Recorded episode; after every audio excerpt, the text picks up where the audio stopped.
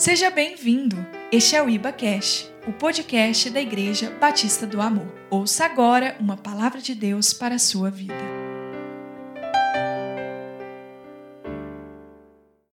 Boa noite, povo de Deus. Paz seja com todos, amém?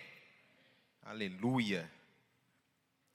Abra sua Bíblia comigo, lá em 1 Coríntios, capítulo 4, ou ligue 1 Coríntios, capítulo 4, versículo de número 2. Que alegria estar em casa aqui celebrando com vocês, adorando o nosso Deus, é muito bom. Estamos lá na, no setor oeste, no Jardim Patrícia, com muita alegria também, uma extensão da casa do Senhor. Nós somos hoje três prédios, para a honra e glória do Senhor, e vamos avançar, amém? Amém, queridos? 1 Coríntios, capítulo 4, o versículo é o de número 2. Como o pastor Ricardo bem disse, nós estamos encerrando então essa série chamada Aliança. Nós começamos no primeiro domingo, foi o primeiro domingo de Páscoa. Nós falamos a respeito da nova aliança. A nova aliança estabelecida por quem? Pelo Senhor, pelo Senhor Jesus. A aliança que o Senhor nos deu o privilégio de sermos participantes de tudo aquilo que ele veio e conquistou por nós. E aí, na sequência, nós tivemos a ministração do pastor Douglas falando sobre aliança e família. Semana passada, a pastora trouxe uma palavra também maravilhosa, falando sobre as estações da aliança, palavra também de Deus para nós. E hoje, coube a mim falar sobre aliança e ministério. Mas essa palavra que eu vou trazer para os irmãos é uma palavra que ela serve para nós utilizarmos não apenas na nossa vida ministerial, no contexto de igreja local que nós estamos inseridos, mas ela serve para você utilizá-la em vários ambientes que você estiver inserido, seja no seu trabalho, seja na sua casa com a sua família, seja com seus filhos, seja com seus pais, você vai perceber que se você cumprir esses princípios estabelecidos pela palavra de Deus, você será bem sucedido. Amém, queridos? Então a palavra diz em 1 Coríntios capítulo 4, versículo número 2, diz assim: Além disso, requer-se nos despenseiros que cada um se ache fiel. Vou ler novamente. Além disso, requer-se nos despenseiros que cada um se ache fiel. Feche os seus olhos por um instante, eu quero orar mais uma vez. Pai, a tua palavra foi lida, a tua palavra é a verdade. É a tua palavra que nos conduz, a tua palavra que nos orienta. E em nome de Jesus eu te peço, ó Pai, que nessa noite nós possamos, ó Deus, sair daqui a ouvir a tua palavra, possamos sair, ó Deus, cheios do teu espírito, que possamos sair mais parecidos com o Senhor, ó Pai. Pois sabemos, ó Deus, que tu és um Deus de aliança. O Senhor não quebra aliança, Pai, é o que nós queremos, cumprir tudo aquilo que o Senhor já conquistou por nós, Pai. Nosso coração está preparado, receptivo para receber a tua palavra. Eu te peço que o Senhor use, meu Deus, com graça, com sabedoria, com unção que vem do alto, ó Pai. Importa que eu venha diminuir, mas que o Senhor possa crescer. E em nome de Jesus, ao sairmos daqui, ó Pai, por essas portas, nós possamos mais uma vez, em nome de Jesus, praticar a tua palavra. Pois à medida que nós praticamos, ó Deus, a mudança vem e o teu reino é estabelecido nessa terra. Em nome de Jesus te agradeço. Amém e amém. Queridos, então a palavra que Paulo ele diz aqui, ele traz para essa igreja de Corinto, ele diz que requer dos dispenseiros que cada um se ache fiel. Quando nós vamos para essa palavra despenseiros, no original, no grego, é a palavra oiknomos. Essa palavra do grego nós poderíamos, é a mesma essência, o mesmo radical da palavra mordomo. Então o que é que Paulo está dizendo? Paulo está dizendo para mim, Paulo está dizendo para você o seguinte: olha, que o mordomo, aquele que cuida das coisas do seu senhor, ele deve ser encontrado fiel. Mordomo nada mais é do que aquela pessoa que cuida de algo que não é dele, do seu senhor. Nós, como despenseiros do Senhor, como obreiros do Senhor, como mordomos do Senhor, assim como naquela época, nós um dia prestaremos contas diante do nosso Senhor. esse é o contexto que Paulo está escrevendo. Então, Paulo, Paulo diz: olha, nós precisamos, nós obreiros, nós dispenseiros, o cristão precisa ser encontrado fiel. E é tão interessante que quando nós olhamos então para essa palavra, é, esse mordomo, esse mordomo ele administra algo que não é seu. Mas ao mesmo tempo que ele não administra algo que não é seu, ali como um escravo naquela época, a palavra do Senhor, ela traz para a gente assim muito entendimento, muita revelação. E o mordomo, naquela época, como escravo ele era, como eu disse, ele era um escravo, mas diante dos demais escravos, ele não era um igual. Ele era alguém que era separado, ele como se fosse um supervisor, um superintendente. Então ele prestava conta para o seu senhor, tanto dos seus atributos quanto das pessoas que estavam envolvidas naquele contexto. Assim somos nós. Nós somos o corpo. Paulo fala para nós que nós somos um corpo. E um corpo bem ajustado, ele trabalha em comunhão, trabalha em equipe, trabalha tudo funcionando em perfeita harmonia. Então, nós precisamos entender que diante do Senhor, nós precisamos ser achados fiel. E quando nós olhamos para esse contexto de mundo, esse contexto humanista que nós vivemos, o que é que a filosofia grega, romana, nos ensinou? Porque hoje nós somos praticamente fruto dessa filosofia que foi ensinada pelos gregos, pelos romanos. O que é que o mundo avalia? O que é que tem importância para o mundo em que nós vivemos? O mundo ele avalia se você tem sucesso e popularidade. Se você tem sucesso e popularidade, você está na crista da onda. Todo mundo está te seguindo no, nas redes sociais e é, sabe? Mas nós precisamos entender que Deus ele não avalia nem sucesso e nem popularidade. Deus ele olha para a nossa fidelidade. Enquanto o mundo favorece sucesso e popularidade, Deus olha a nossa fidelidade. Deus requer de mim e de você que nós sejamos encontrados como dispenseiros fiéis. Sucesso sem, sem fidelidade, queridos, é a mesma coisa de fracasso. Porque uma hora as coisas ruins, uma hora as coisas vai dar ruim. Então, nós precisamos ser encontrados fiéis. Aí você fala, pastor, mas como assim fiel? Você precisa ser fiel ao Senhor. Amém? Precisamos ser fiel a Deus? Sim.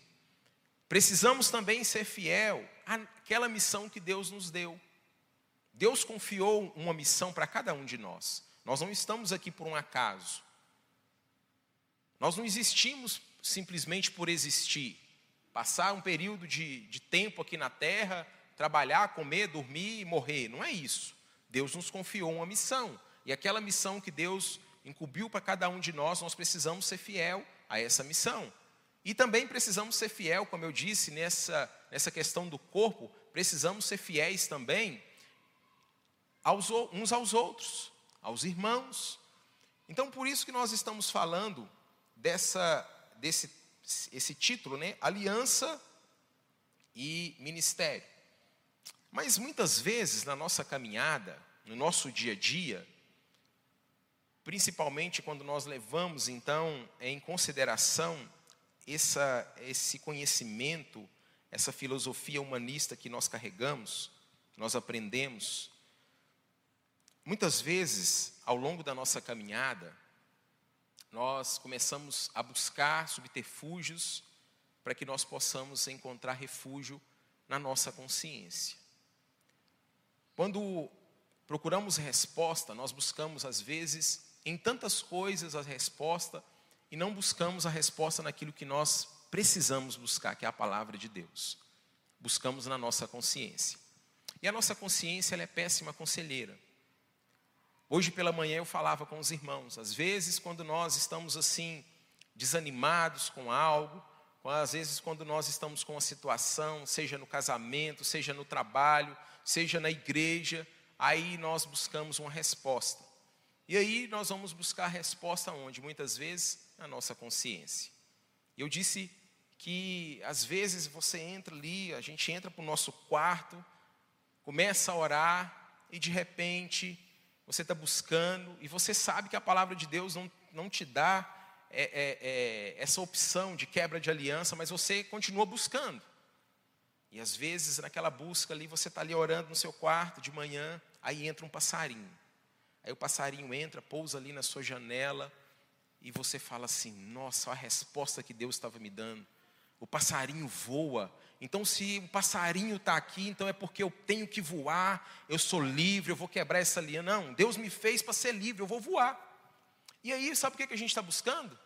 Na nossa consciência. O juízo está sendo da nossa consciência. E se a gente for trazer exemplos aqui, são inúmeros. É o arrepio, é a, a, é a, mensagem que chegou aqui no meu celular, nossa, a resposta que eu estava esperando. E a gente busca a resposta em tantas coisas, sendo que nós devemos buscar na palavra. E Paulo, ele diz, se você andar mais um pouquinho, no versículo seguinte, 1 Coríntios capítulo 4, versículo 3, olha só o que, que Paulo diz. Todavia, a mim muito pouco se me dá de ser julgado por vós ou por algum juízo humano. Nem eu tampouco a mim mesmo me julgo. Na parte B do versículo ele diz: Pois quem me julga é o Senhor. Olha o que, que Paulo está dizendo. Enquanto nós pegamos, por exemplo, Platão e Sêneca, filósofo grego e romano, quando eles vão dizer que o maior juízo que o ser humano pode ter sobre a sua vida é a sua consciência. Paulo está dizendo justamente o contrário. A minha consciência, eu a mim mesmo não julgo. Quem me julga é o Senhor. E quando nós temos esse entendimento, quando nós olhamos para a palavra, irmãos, nós paramos então de buscar esses subterfúgios para podermos, às vezes, quebrar aliança, para podermos romper laços que foram estabelecidos não simplesmente por homens, mas pelo Senhor. Então Paulo está dizendo: Pois quem me julga é o Senhor. De nada adianta sermos aprovados pela nossa consciência, mas sermos reprovados por Deus. E aí são, né? Ah, eu mereço ser feliz. Ah, aqui já não me cabe mais. Ah, aqui já não dá mais. Aqui é isso, aquilo outro. Irmãos, precisamos entender a luz da palavra. A nossa confiança, como eu disse, ela não é confiável. Então, a base da nossa avaliação não é a minha, não é a sua consciência, não são as experiências que nós tivemos, mas a base tem que ser a palavra do Senhor. Amém, queridos? Isso, como eu disse, em qualquer lugar. Seu casamento, seu trabalho, com seus pais, com seus filhos, com seus colegas, com seu líder de célula, com o anfitrião, com seu irmão que está do seu lado, aí à frente, atrás tem que ser a base é isso. Não a nossa, as nossas experiências, as nossas opiniões, mas a palavra do Senhor. E aí você fala, pastor, mas onde que isso entra então na igreja local? Onde que isso entra então onde o Senhor me plantou? Vamos lá. Para que a gente entenda muito bem, eu quero usar uma ilustração, uma história que diz o seguinte: certa vez um general muito famoso, era um general de guerra e, e estava acostumado a vencer todas as batalhas que ele entrava. E era incrível, aquele general, onde ele passava, ele conquistava. Só que certa vez ele chegou diante de uma cidade que era uma cidade muito fortificada, muros altos, sentinelas em pontos estratégicos, portões altamente assim altos, fortalecidos. E ali eles pararam e um amigo do general vira para ele: Olha, general, não há na história recente é, povos ou exércitos que tenham conquistado essa cidade. E aí o general fala: Eu sei disso que você está me dizendo. Ele falou: Pois então como que o senhor vai vencer? Ele falou: Olha, fica tranquilo, daqui a pouco você vai entender. Eu tenho um plano infalível. E esse plano, ele não falha. E aí aquele amigo do general fala assim, mas que plano infalível é esse? Por acaso o Senhor tem uma tropa especial que vai entrar, que vai fazer algo assim, vai descer de paraquedas e vai abrir os portões para nós? Ele falou: não, não é nada disso. Eu tenho amigos, eu tenho agentes, eu tenho colaboradores que estão infiltrados dentro dessa cidade. E daí a pouco, esses mesmos agentes, esses mesmos colaboradores, eles abrirão o portão para nós, pelo lado de dentro, e nós poderemos entrar. A palavra do Senhor diz que as portas do inferno, elas não podem prevalecer contra a igreja do Senhor. Isso é uma verdade absoluta. Amém? O mundo lá fora vai dizer que não, há, não existe verdade absoluta. Mas a palavra do Senhor é uma verdade absoluta. Amém? Ela não erra, ela não falha. Verdade absoluta. A palavra fala então que as portas do inferno não podem prevalecer contra a igreja do Senhor. E de fato não prevalece. Nós estamos aí há mais de dois mil anos com perseguições, com tantas coisas aconteceram, com tantas perseguições assim das mais variadas, e a igreja permanece viva, vigorosa e nada pode abalar suas estruturas. Mas é tão interessante que muitas vezes, na caminhada, já que o inimigo ele não pode ir de fora para dentro, o que, que ele utiliza? Ele utiliza muitas vezes de situações de, de pessoas que estão inseridas dentro da igreja para que ele possa então agir de dentro para fora. E quando ele acontece, quando isso acontece, quando ele consegue fazer isso, então as bases da igreja pode ser fragilizada. Derrubada? Não, mas a igreja ela pode permanecer um pouco turbulenta. A palavra do Senhor diz lá no Salmo de número 23, é um, é um salmo muito conhecido por todos nós, e o salmista ali ele está orando e ele pede o Senhor, ele fala para o Senhor: Senhor, leva-me, guia-me mansamente para águas tranquilas. O salmista está orando, está falando com Deus e pede para que Deus o leve para águas tranquilas. Nós somos ovelhas do Senhor, e esse salmo está falando justamente de uma fazendo uma comparação com uma ovelha que vai para pastos verdejantes. Preste atenção, ovelha que somos nós do aprisco do Senhor, amém? Nós somos ovelha do aprisco do Senhor, quem é? Amém? Ovelha não bebe água em águas turbulentas. Ovelha não bebe água em local que a água está suja, agitada. Então, se a água está ali suja, turva, agitada, as ovelhas entram e vão embora.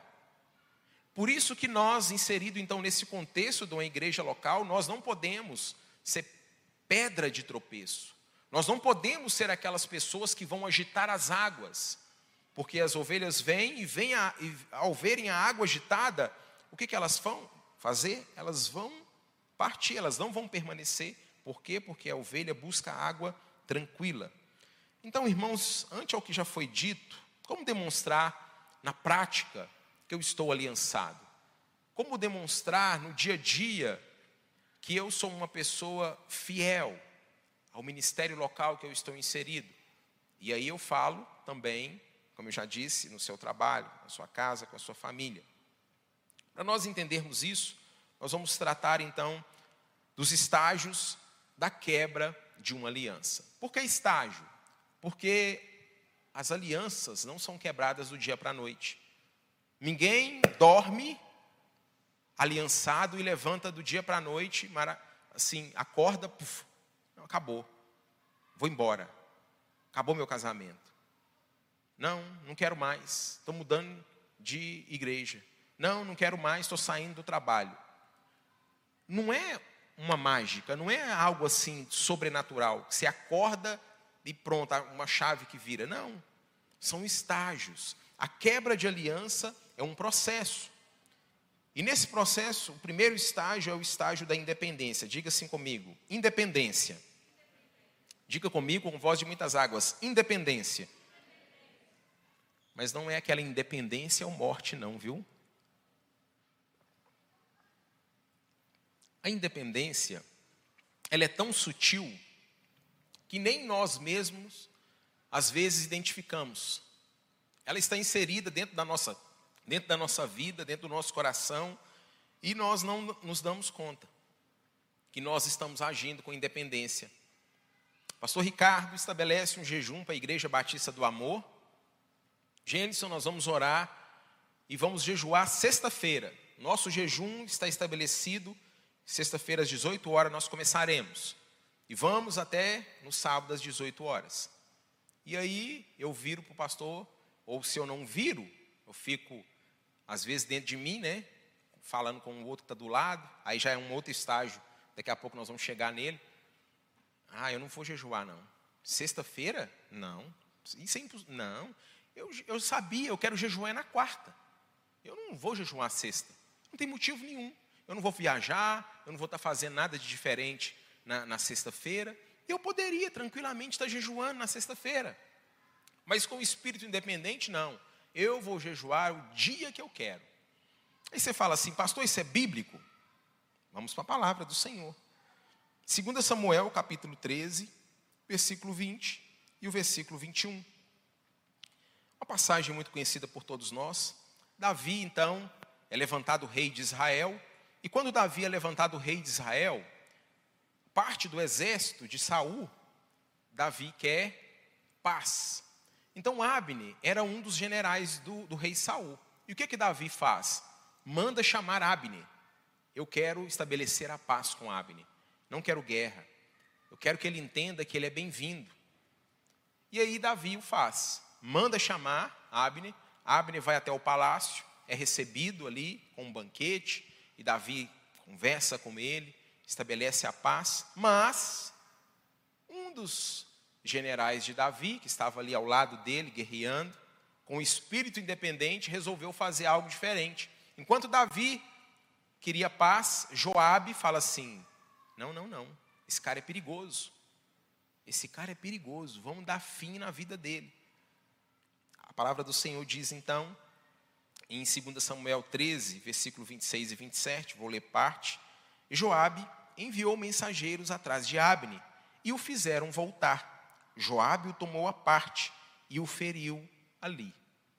Vejam só, enquanto o rei queria pessoas que trouxessem a paz, manda chamar Abne até o seu palácio, vamos viver em paz.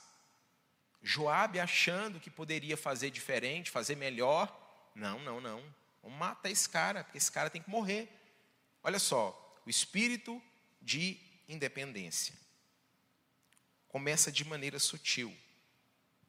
Segundo estágio é o estágio da ofensa. E nós precisamos entender o seguinte: que o espírito da ofensa abre a porta para o espírito da traição. Anote aí, se você quiser anotar. O espírito da ofensa abre a porta para o espírito da traição. O próprio Senhor Jesus disse certa vez: Nesse tempo, muitos serão escandalizados trair-se-ão uns aos outros, e uns aos outros se aborrecerão. O estágio da ofensa é aquele assim: eu posso me sentir ofendido por qualquer coisa, ou então ofendo o outro sem qualquer motivo. Se você começa a se sentir ofendido por qualquer coisa, você também precisa vigiar e observar. Não, mas será que está todo mundo? Aí começa, a gente começa a ver fantasma em tudo. As pessoas estão falando, as pessoas estão fazendo e às vezes não tem nada.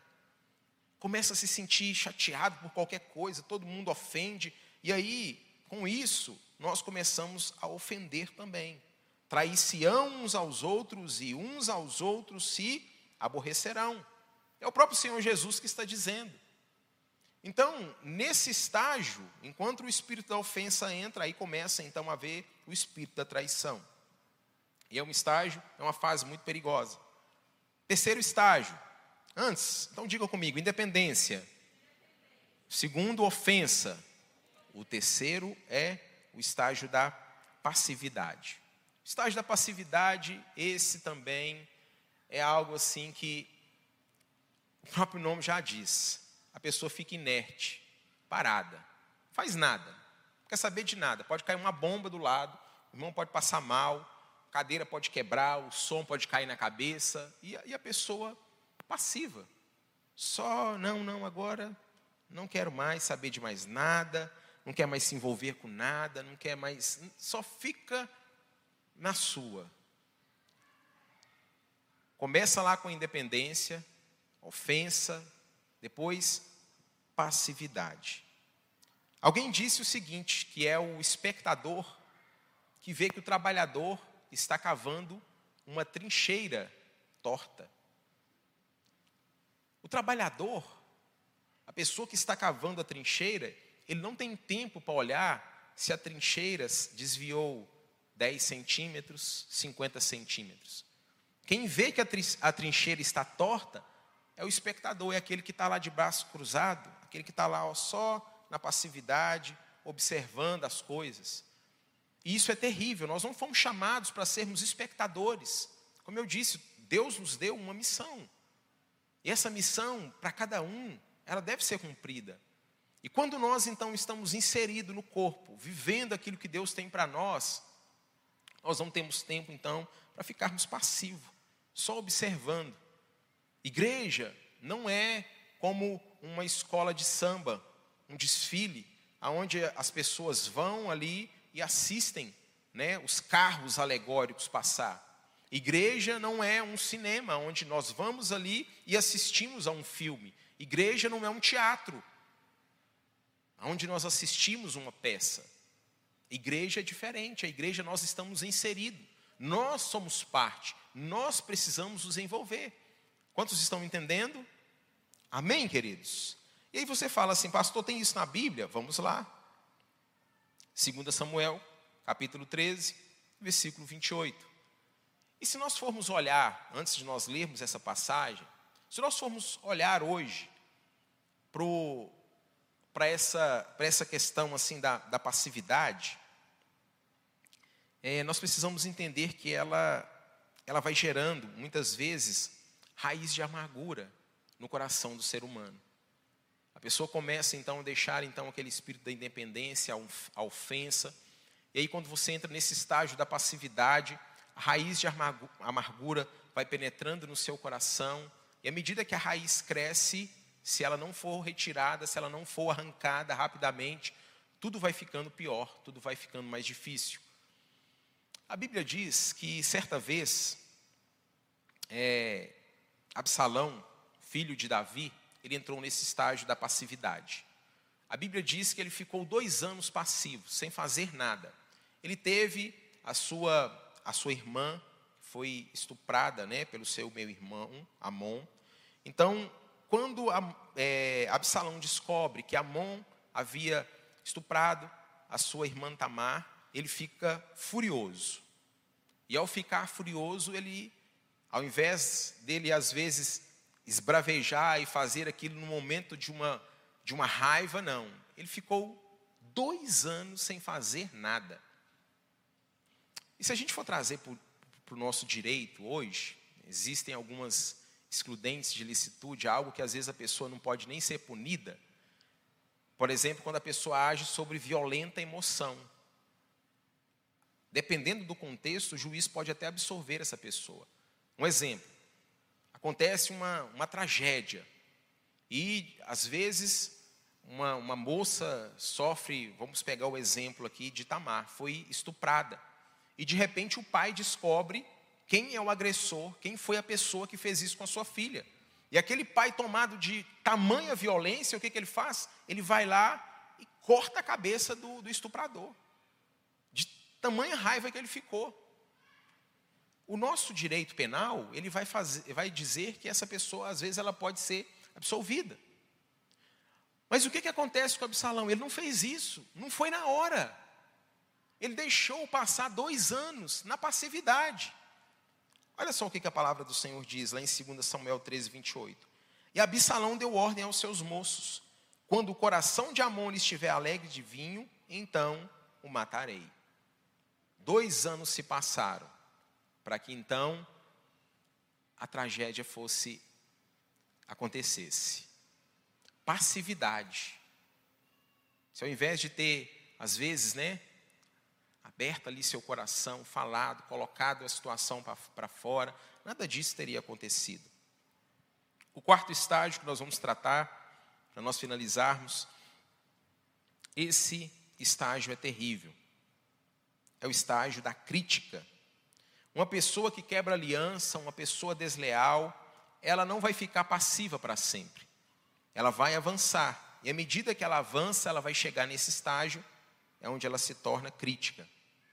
Tudo está ruim, nada presta.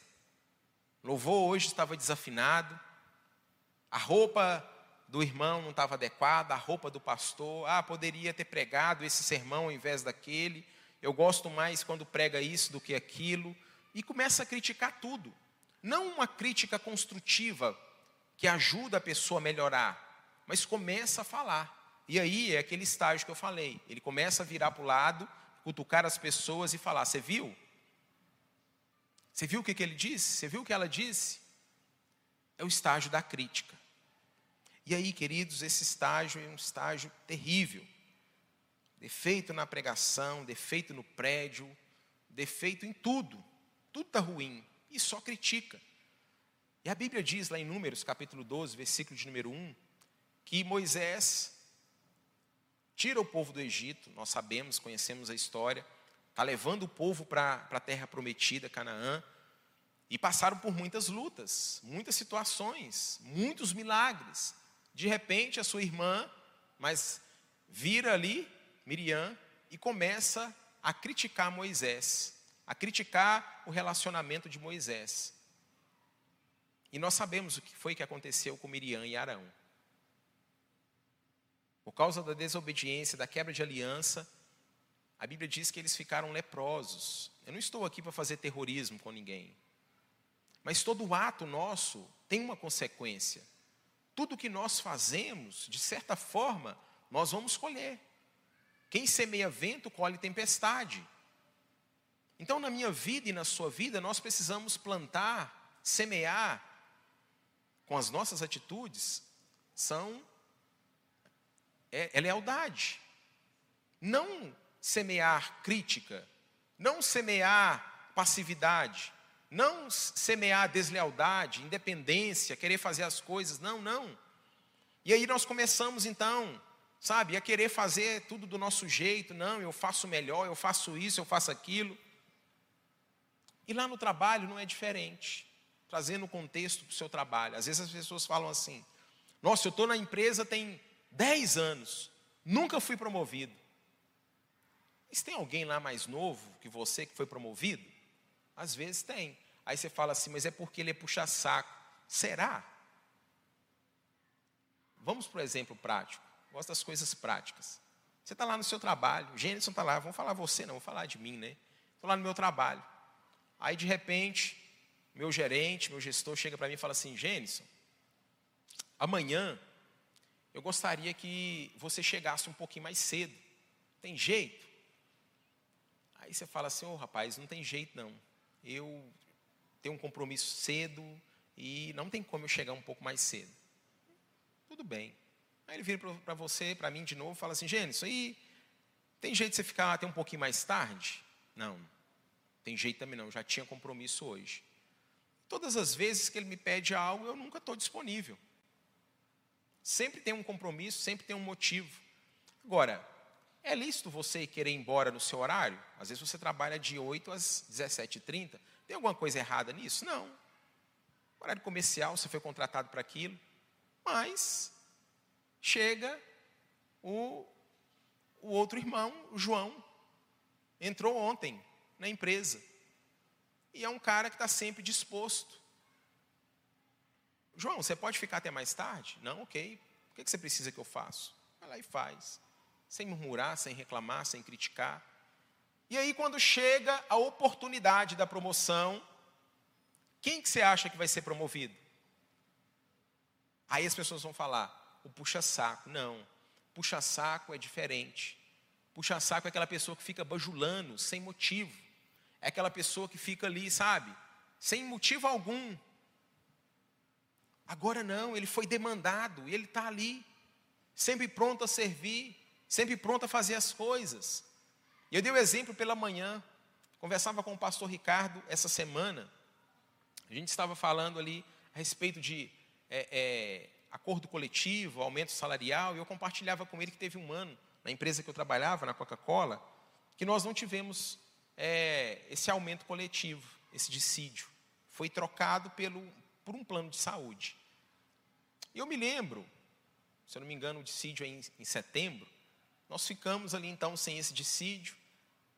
E aí, assim, passou setembro, outubro, acho que foi lá para novembro ou dezembro, meu gestor, meu gerente, virou para mim e falou assim, é, Gênison, é, eu estava fazendo uma pesquisa aí, e eu avaliei que o seu salário está defasado, e você é um cara que está sempre envolvido, demonstrando né, que está envolvido com a empresa, usou até o termo, você veste a camisa da empresa, nós vamos reajustar o seu salário.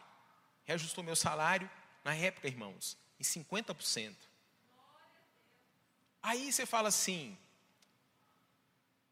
por que será? Precisava de mim? Gênison, não tem outro cara, tem jeito de ser lá em Ribeirão Preto buscar uma peça para nós? Não era minha função, não sou motorista. Eu não era motorista. Eu era auditor da Coca-Cola. Tem jeito de você ir lá buscar uma peça para nós? Lá em Ribeirão Preto? Tem. Teve um dia que eu saí daqui 11 horas da noite, fiz bate e volta, fui e voltei. E isso era para todas as coisas. Eu estava sempre disponível. Ia ter auditoria, não tinha hora de chegar, não tinha hora de ir embora. Estou trazendo um contexto secular para que você entenda. Vocês acham, eu usei o exemplo hoje, né? Vocês acham que o pastor Ricardo ia impor minhas mãos, as, as, mãos dele sobre a minha cabeça e falar assim, Gênison, vai lá para a Ibo Oeste, mas o Gênison tem, demonstra atitudes de, de quebra de aliança, de infidelidade, de deslealdade. Então, irmãos, nós precisamos avaliar no nosso dia a dia como que nós estamos? De maneira prática. Como que eu ajo quando alguém dá uma direção? Quando o meu líder de célula pede para fazer algo? Quando o pastor pede para fazer algo? Como que, eu, como que eu reajo? Lá no meu trabalho, como que eu reajo? Mas eu quero declarar em nome de Jesus que nós somos um povo aliançado, amém? Nós somos aliançados o Senhor nos plantou nesse ministério aqui local com um propósito, com um objetivo. E nós vamos avançar no terreno do inimigo. Amém, queridos? Então, a aliança, a fidelidade, a lealdade faz parte da minha vida e da sua vida. Agora, os menos inexperientes podem pensar: olha, o requisito principal para ser um bom líder, para ser um pastor ou para ser participar da liderança da igreja, são os dons e os talentos. Mero engano. Mero engano. O requisito principal de um líder, de um homem de Deus, é a fidelidade.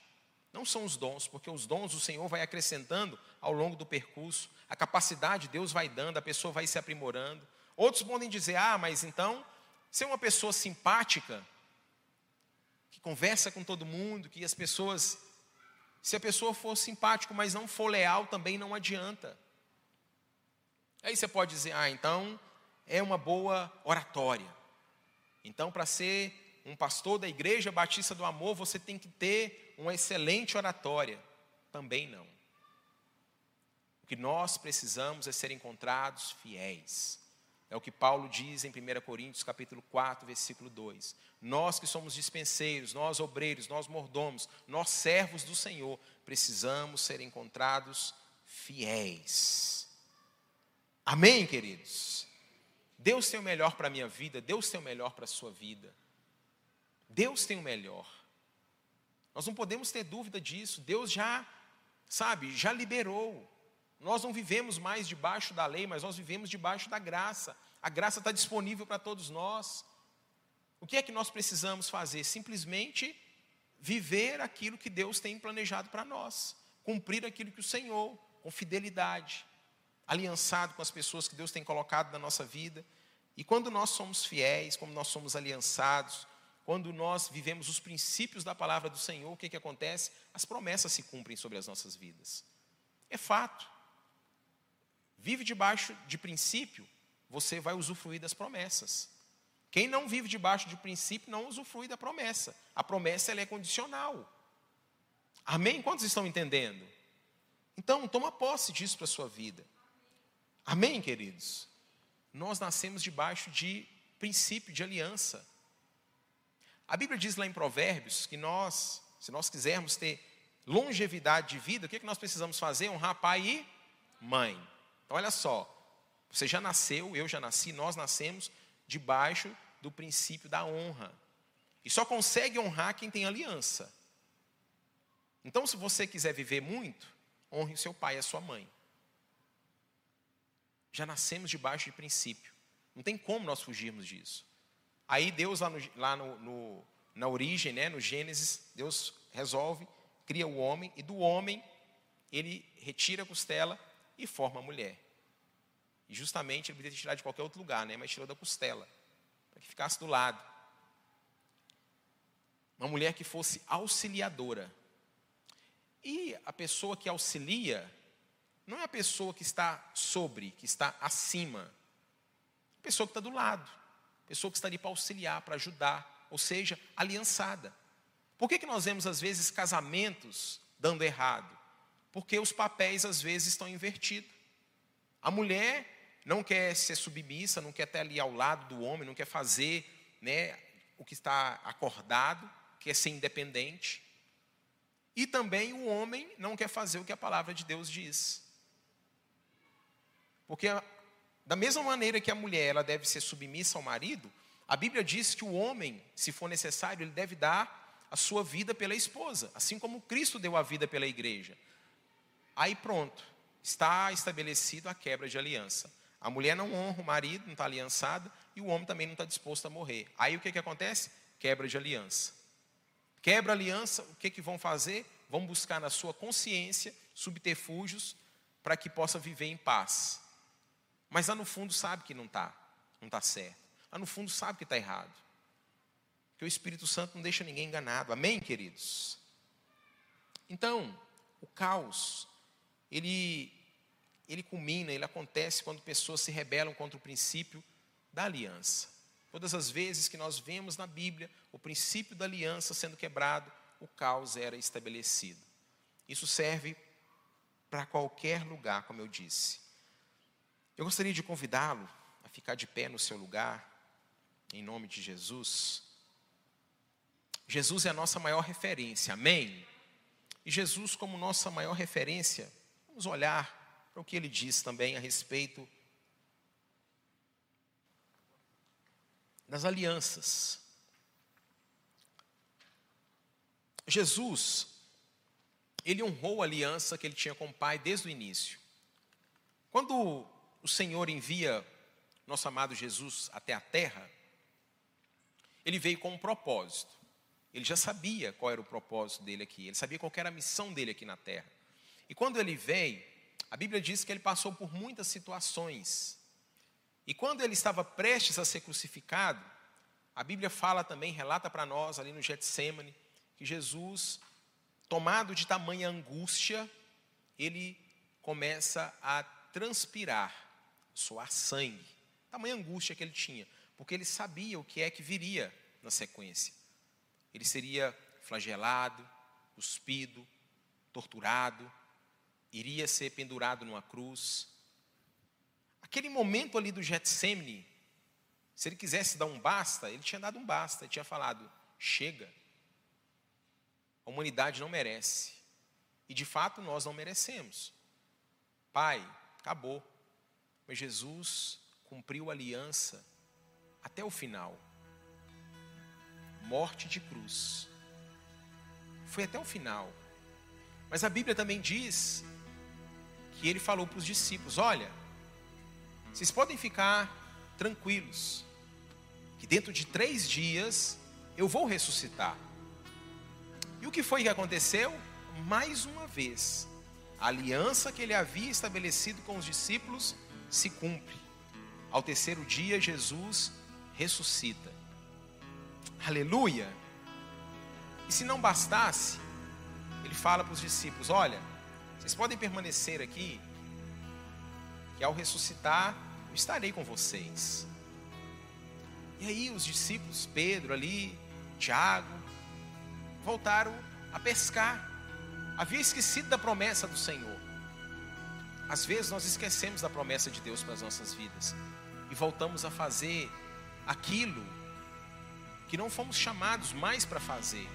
Às vezes Deus já nos, nos tirou da, da pesca, as coisas que a gente estava fazendo e nos levou para um outro nível, como foi o caso de Pedro. Já não era mais pescador de peixe, mas pescador de homens. fala assim para eles: Olha, podem ficar tranquilos, eu vou estar com vocês. E eles foram pescar, cresceram, ficar triste. Nosso mestre morreu. Então, o terceiro dia ele aparece ali, ressuscita, aparece para os discípulos, aparece para mais de 500 pessoas, inclusive Tomé, né, foi lá, tocou nas chagas de Cristo para ver se realmente era ele, acreditou, falou: Nossa, o Senhor cumpriu a aliança mesmo, a promessa que havia feito. Mas Jesus, ao permanecer ali com os discípulos, depois de 40 dias, ele vai para o céu. E ele faz uma promessa também. Ele estabelece mais uma aliança. Ele fala: Olha, eu vou para o céu, eu vou para a casa do meu pai, eu vou preparar morada para vocês. Mas vocês podem ficar tranquilos. Eu não vou deixar vocês sozinhos. Eu não vou deixar vocês órfãos. O Pai vai enviar outro. E Ele envia o Espírito Santo. Não mais para habitar entre nós, mas agora para habitar em nós, dentro de nós. Mais uma aliança cumprida pelo Senhor.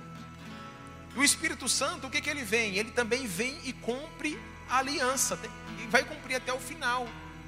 O Espírito Santo, ele não veio simplesmente para fazer propaganda dele, ele veio para justamente para ratificar, para falar acerca daquilo que Jesus fez.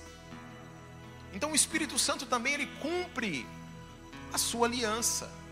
Ele não testemunha de si mesmo,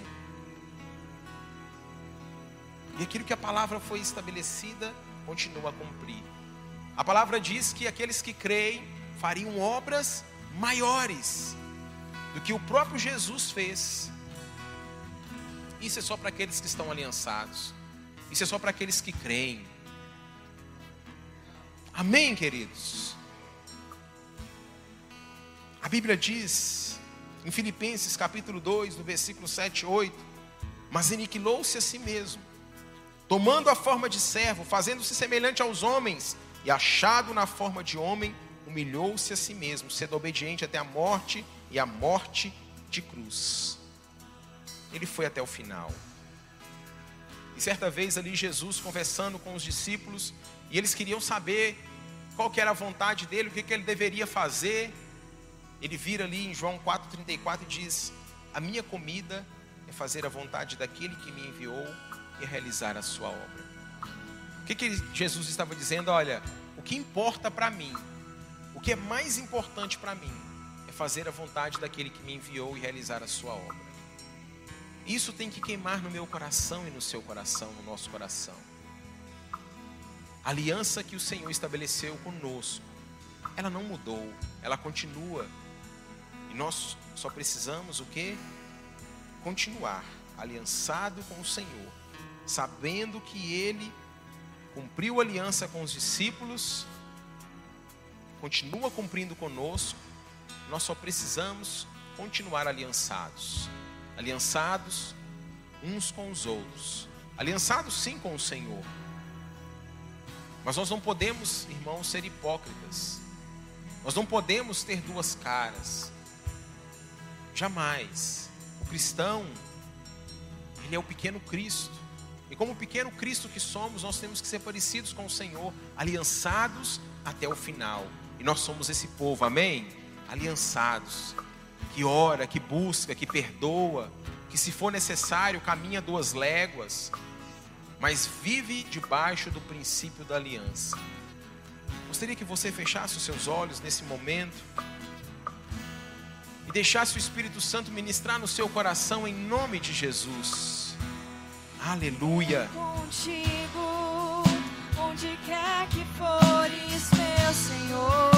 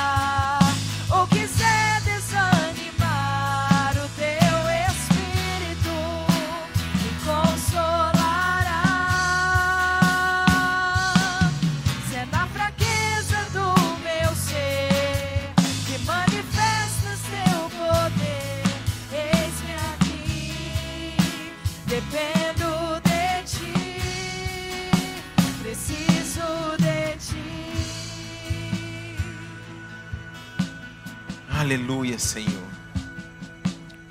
Nós precisamos de Ti, Senhor. Sem Ti nada somos. Sem Ti, ó Pai, nada podemos. Sem Ti nada, Senhor. Mas contigo tudo. Tudo nós podemos. Porque é o Senhor que nos fortalece. É o Senhor que nos capacita. É o Senhor que nos dá sabedoria. É o Senhor que abre as portas para o perdão.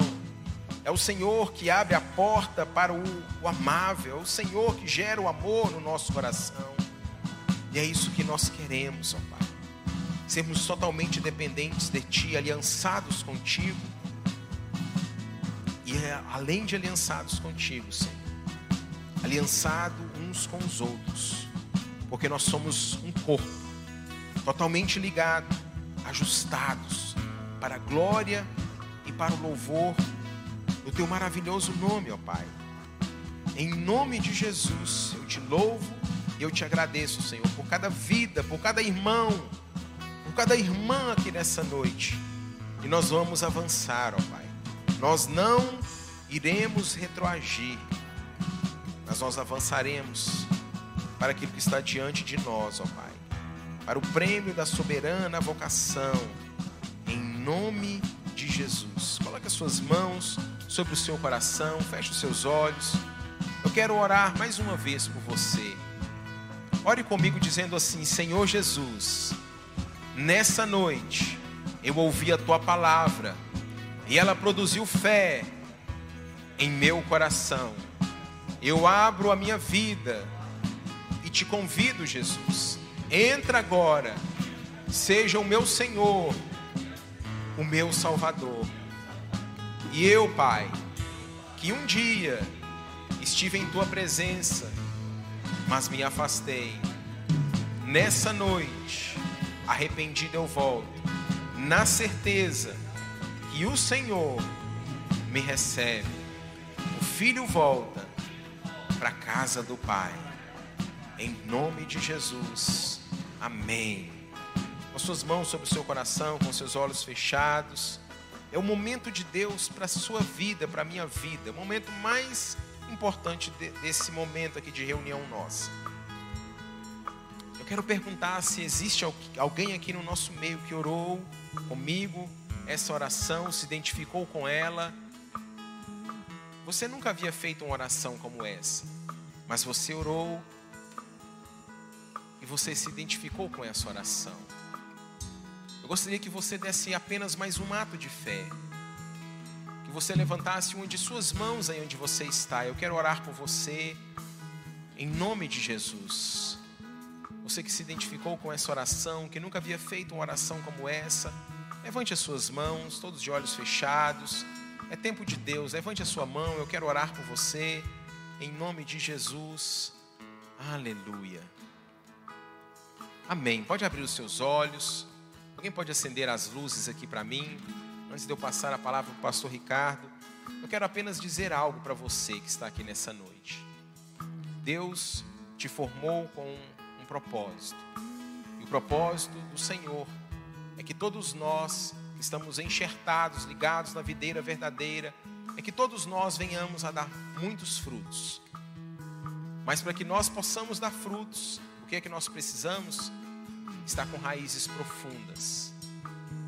Eu não sei qual é a sua história. Eu não sei de onde você vem. Hoje nós temos visitantes. Estou vendo muitos, muitos rostinhos aqui novos, pessoas que eu não conhecia. Graças a Deus, né, Pastor Ricardo, por isso. Que bênção, a gente fica muito feliz com tudo isso. Muitas pessoas sendo enviadas. Não sei a sua caminhada, como que foi até aqui. Não sei se você veio de outro ministério para cá, se você aceitou a Cristo tem pouco tempo, está nos primeiros passos da fé, mas eu quero te falar algo. Se o Senhor te trouxe para esse local, para essa igreja, saiba que tem um propósito. E se assim você tem chegado, é necessário então que você fixe raiz. Deixe as suas raízes penetrarem, para que você possa então de fato gerar muitos frutos.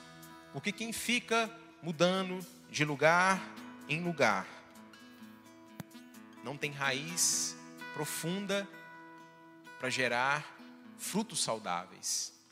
Como a pastora Ana ministrou aqui, às vezes nós passamos pelas estações e olhamos, as folhas podem estar secas.